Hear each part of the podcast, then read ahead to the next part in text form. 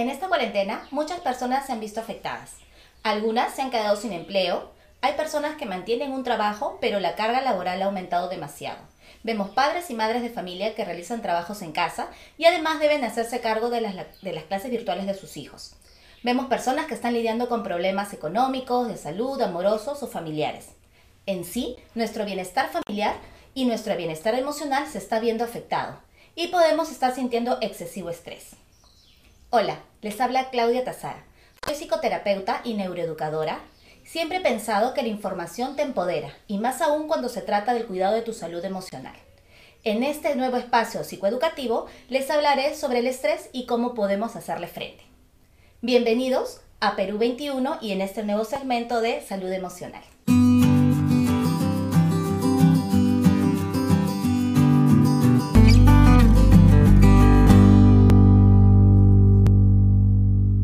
El estrés es una reacción psicofisiológica que tenemos cuando enfrentamos algo que nos amenaza, en este caso un estresor. En realidad no tendría que ser negativo, ya que nos ayuda a ser eficientes y adaptarnos a un cambio. Pero cuando no hacemos caso a estos estresores, va a llegar un momento que no podremos más y empezarán a aparecer diferentes síntomas, como fatiga mental, problemas para dormir, dolores de cabeza, dolores musculares, problemas de atención y concentración, vamos a estar un poco más irritados y podemos llegar a tener hasta cuadros de ansiedad y depresión. Ahora, esto no sucede de la noche a la mañana. El doctor Hansali, al que se le considera el padre del estudio del estrés, describió que hay tres fases que pasamos ante algo que nos estresa. La primera es la fase de alerta. El cuerpo reconoce que hay algo que nos estresa y nos intranquiliza y sentimos sensaciones de alerta, taticardia, tensiones musculares. El objetivo de esta fase es prepararnos para enfrentar la situación y nos va a generar dos opciones. O luchamos, es decir, le hacemos frente, accionamos, o evadimos a lo que nos estresa. La segunda fase es la resistencia.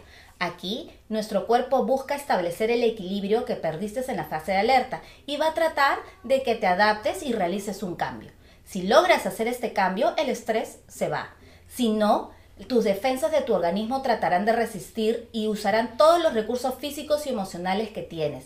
Aquí la persona puede sentir por momentos bien, por otros momentos se va a sentir cansada, se va a sentir con ansiedad o fatiga. Y finalmente está la etapa de agotamiento. En esta fase nuestro cuerpo está totalmente estresado. Hay agotamiento psicológico que se manifiesta con depresión, con cansancio mental, con problemas de memoria, incapacidad para concentrarnos o tomar atención hay también un agotamiento físico que se manifiesta en forma de dolencias y nuestro sistema inmunológico está totalmente debilitado. Ahora, es importante tener claro que nuestro cerebro no distingue si lo que nos estresa es algo físico y real o mental como pensamientos o creencias.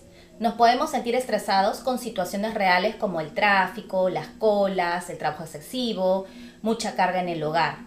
Y también con estresores de pensamientos o creencias, como por ejemplo el pensar que no conseguiré un trabajo, que me enfermaré, que me irá mal en una entrevista, que no podré hablar en público, no podré dar un buen examen. Ahora, ¿qué podemos hacer al respecto? Primero, identificar lo que te está estresando. Si esto proviene de una idea o creencia, cuestiónala. Pregúntate por qué crees que no lo puedes hacer o por qué crees que no lo vas a lograr. Algunas personas se estresan solo de pensar algo que aún no sucede. Segundo, si lo que te estresa está relacionado con tu trabajo, tu hogar, círculo de amigos o alguna rutina, haz una lista de acciones que puedes realizar para resolverlo. ¿Qué está en tus manos hacer? Aquello que no puedes controlar o no vas a poder hacer, sácalo de tu cabeza. Solo puedes ocuparte de lo que tú puedes realizar.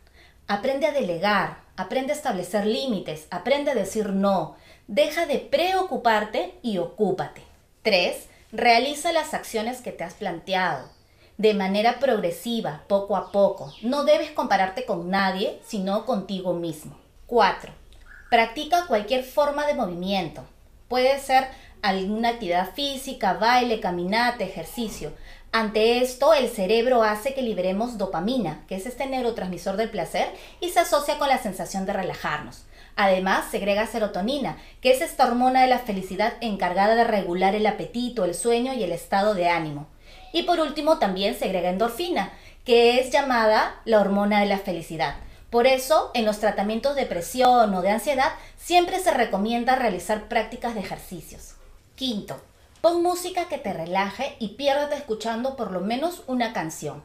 Y si eres más atrevido o atrevida, mueve tu cuerpo y baila al ritmo de la música. No importa que no sepas bailar, solo siente la música en ese momento.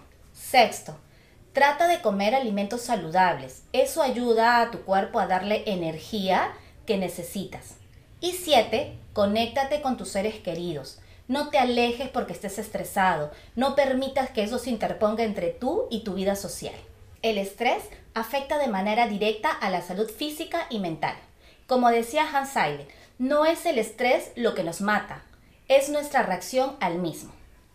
Comenta qué otros temas te gustaría que aborde y comparte este video en tus redes sociales. Y recuerda, cuidar la salud emocional debe ser parte de tu estilo de vida. Soy Claudia Tazara, neuroeducadora y psicoterapeuta. Nos vemos en un próximo programa con otro tema diferente.